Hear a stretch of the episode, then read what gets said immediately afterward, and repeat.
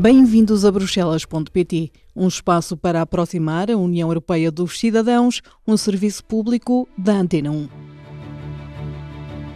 No programa de hoje e no fim de mais um dia do Conselho Europeu, vamos falar das cimeiras de chefes de Estado e de Governo. Quem integra o Conselho Europeu são os 27 chefes de Estado e de Governo, por isso os chefes uh, dos executivos, mais o Presidente do Conselho Europeu, que é uma personalidade eleita pelos membros do Conselho Europeu e que tem um mandato de dois anos e meio renovável, por isso pode completar cinco anos. O Conselho Europeu reúne-se duas vezes por semestre, ou seja, quatro vezes por ano.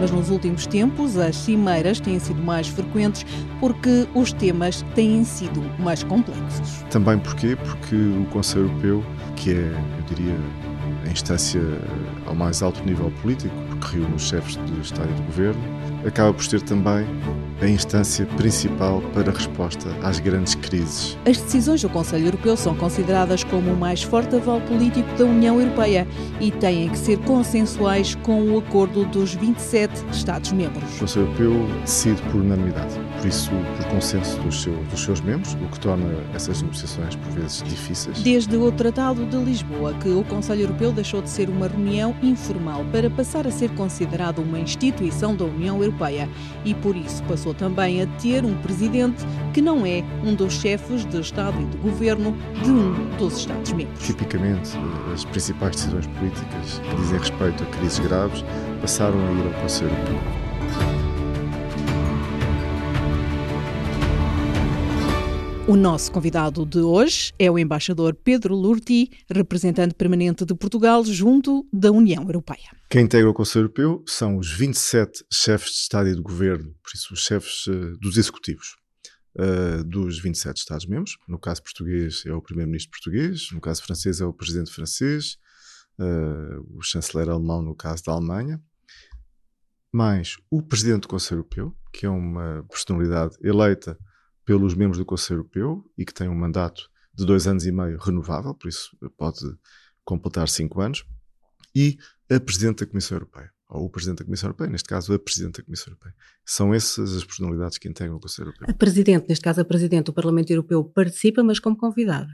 Exatamente. A Presidente do Parlamento Europeu não é membro do Conselho Europeu. Eh, criou-se o hábito, a tradição, de eh, convidar para o início do, das reuniões do, do, do, Conselho Europeu a Presidente do Parlamento Europeu para fazer uma apresentação uhum. daquilo que, enfim, considera ser as prioridades do Parlamento e do, e do trabalho legislativo que está a, ser, a, decorrer no Parlamento Europeu. Assim como, dependendo dos temas, os líderes podem ter outros convidados externos? Podem, por exemplo, na, quando se trata de, de, de temas económico-financeiros, nomeadamente de política monetária, podem e convidam muitas vezes uh, a Presidente do, do, Banco Central Europeu. E o Presidente do Eurogrupo? E o Presidente do Eurogrupo, exatamente. Poderá. Dependendo dos temas, poderá haver convidados externos. Exatamente. Sempre para ouvirem uma opinião, não vão ter influência em não qualquer... Têm processo de, não têm poder de decisão no Conselho Europeu. Hum, hum. Este Conselho Europeu reúne uh, de três em três meses, normalmente. Sim, o Conselho Europeu reúne sempre, no mínimo, duas vezes por semestre, e por isso três em três meses. A prática tem mostrado que nos últimos anos reúne bastante mais vezes do que essas. Também porquê? Porque o Conselho Europeu, uh, que é, eu diria, a instância ao mais alto nível político, uh, ao nível da União Europeia, porque reúne os chefes de Estado e de Governo, acaba por ter também a instância principal para a resposta às grandes crises. Uh, e o que é que eu quero dizer por grandes crises? Enfim, evidentemente, no caso da guerra na Ucrânia, uh, as grandes decisões, a reação da União Europeia à, à, agressão russa, é o Conselho Europeu, que antes de mais dá o mote, é o Conselho Europeu que dá as orientações, que indica o, o caminho. O mesmo foi válido no tempo do Covid, uh, as grandes orientações foram tomadas pelo Conselho Europeu.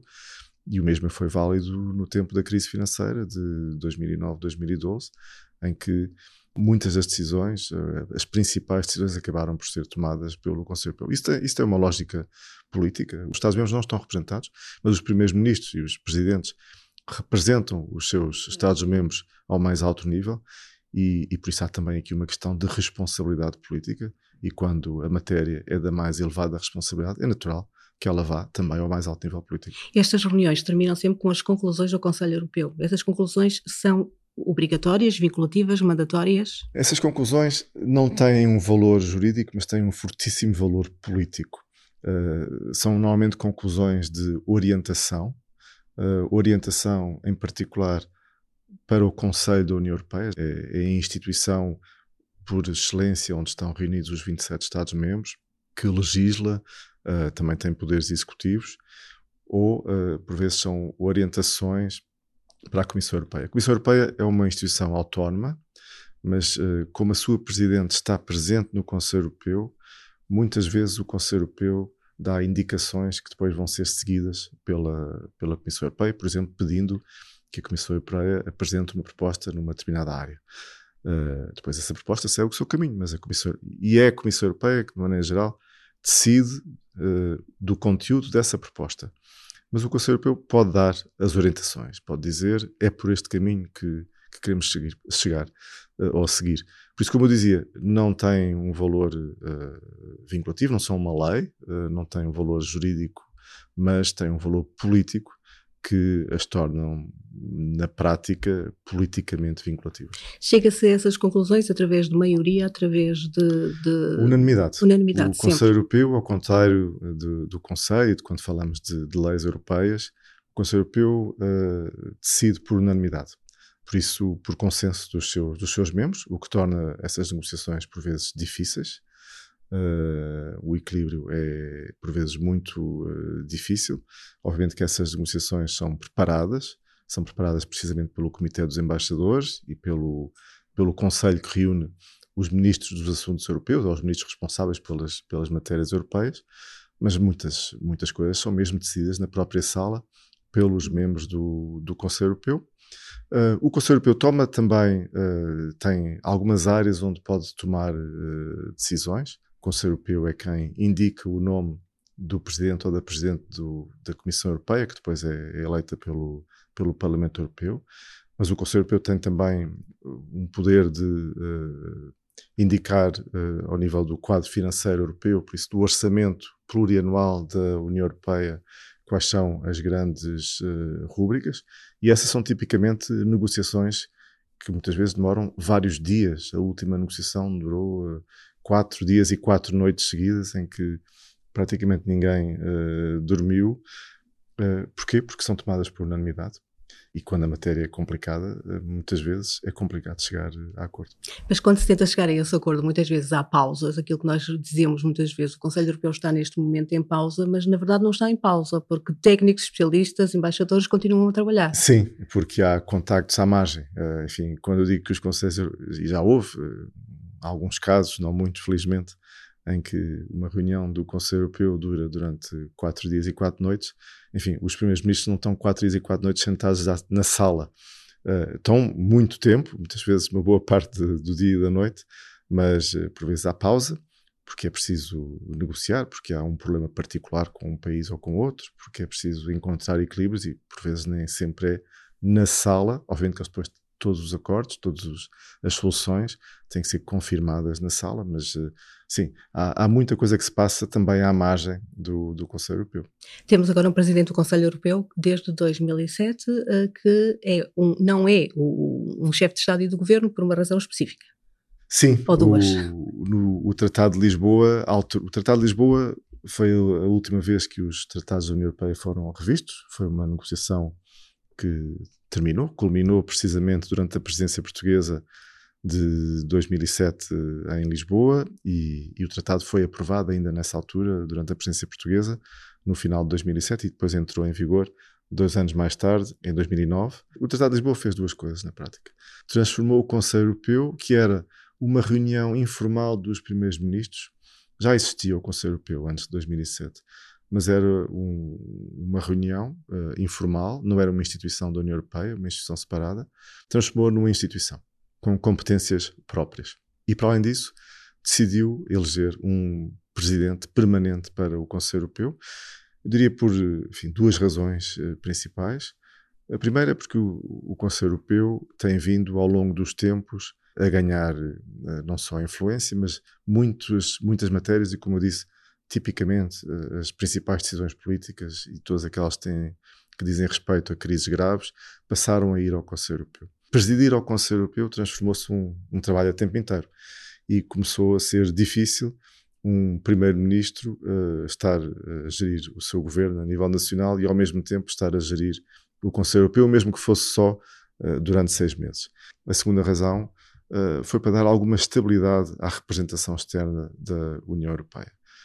O presidente do Conselho Europeu tem um papel importante na representação da União Europeia ao mais alto nível, nomeadamente nas áreas de política externa e de segurança, e de facto a rotação nessa representação que implicava mudar de presidente uh, do Conselho Europeu a cada seis meses, foi, uh, julgou-se que seria melhor para a União Europeia, numa, num momento em que também a União Europeia tem vindo a conquistar protagonismo em termos de política externa, política de, de segurança, uh, julgou-se preferível ter um presidente permanente, porque se pensou que para os nossos interlocutores estrangeiros, chamados países terceiros, enfim, ter alguém no dia 30 de junho e uma pessoa diferente no dia 1 de julho seria um pouco, eh, enfim, e, e rodando todos os seis meses poderia dar aso a, a, alguma confusão. Assim, de facto, dá uma certa coerência e durante, enfim, dois anos e meio, mas normalmente cinco anos, porque têm sido sempre reconduzidos, temos a mesma personalidade a presidir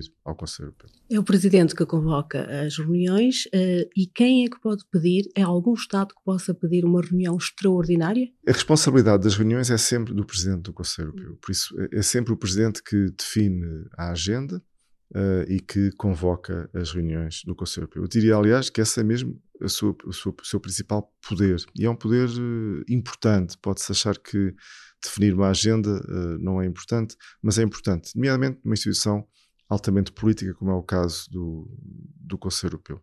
Obviamente que os Estados-membros podem sempre solicitar, por uma razão ou por outra, mas o Presidente do Conselho Europeu não é obrigado a dar seguimento a essa solicitação é ele eh, que eh, deve gerir o momento oportuno para o Conselho Europeu se reunir ou não. Então, como é que devemos entender politicamente uma, uma, uma cimeira extraordinária? É porque o tema é mesmo complexo? Porque o tema é urgente, uhum. uh, porque o tema é mesmo complexo, porque a União precisa de chegar a uma decisão, precisa de tomar um, ter um, um posicionamento sobre uma determinada matéria e esse posicionamento tem que ser feito ao nível dos primeiros ministros. E é o que tem acontecido nos últimos anos. Enfim, uh, a verdade é que a União Europeia tem sido confrontada com crises graves, uh, enfim, apenas falando nos últimos anos, no, é o caso do Covid e o caso da, da guerra na Ucrânia, da agressão russa contra a Ucrânia, e é evidente que uh, tem havido necessidade, muitas vezes, da União Europeia reagir rapidamente e essa reação deve ser uh, feita através do Conselho Europeu. Ou então, e isso também tem acontecido nos últimos anos, o número de matérias que os primeiros ministros têm que decidir ou sobre as quais devem dar orientações é uh, muito elevado e por isso verifica-se que duas reuniões por semestre ou quatro por ano podem não ser muitas vezes uh, suficientes e o Presidente do Conselho Europeu decide uh, agendar reuniões extraordinárias. E isso tem isso hoje em dia tem tem acontecido com com alguma frequência porque de facto a União Europeia enquanto nível de governação tem vindo a ser chamada a atuar cada vez mais cada vez mais. Isto foi muito evidente no caso do Covid, mas também uh, noutros casos. Uh, à medida que a União Europeia vai uh, tendo competências para atuar, cada vez mais os Estados-membros uh, consideram que há determinado tipo de questões que apenas só são melhor resolvidas, eu não diria que apenas podem ser resolvidas, mas são melhor resolvidas a nível europeu e isso obviamente tem um impacto ao nível de todo o trabalho da União Europeia e obviamente também no, no caso do Conselho Europeu.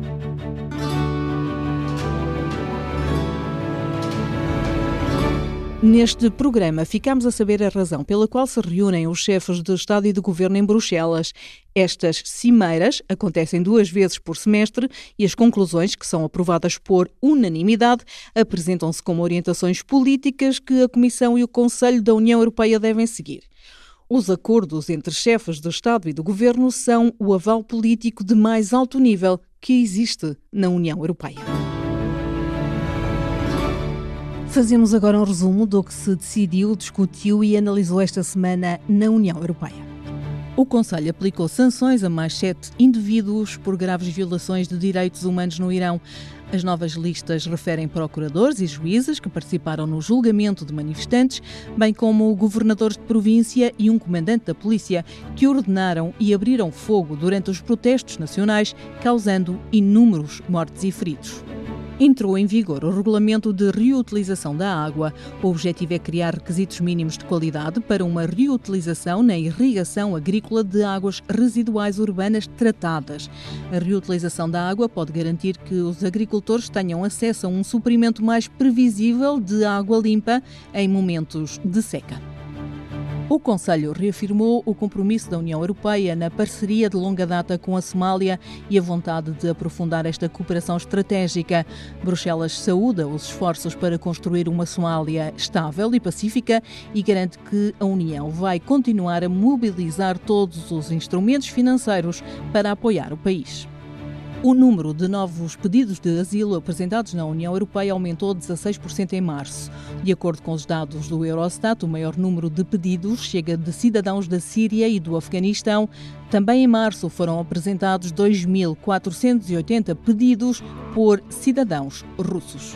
O Conselho aprovou o aumento do teto financeiro geral do Fundo Europeu para a Paz em 3,5 mil milhões de euros. A decisão quer garantir a capacidade da União para prevenir e responder rapidamente a crises e conflitos. Este aumento vai também permitir o financiamento necessário para manter o apoio militar concreto às Forças Armadas dos parceiros da União Europeia, o que também é um sinal político claro do compromisso de apoio militar à Ucrânia. O Eurostat diz que o preço dos produtos agrícolas nos primeiros três meses deste ano abrandou na União Europeia, com exceção de Portugal ou Espanha, onde subiram 33%.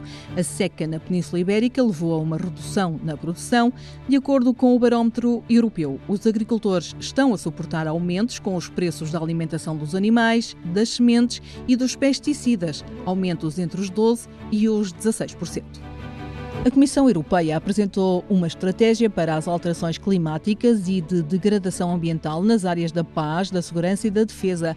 Uma estratégia que pretende desenvolver em parceria com a NATO.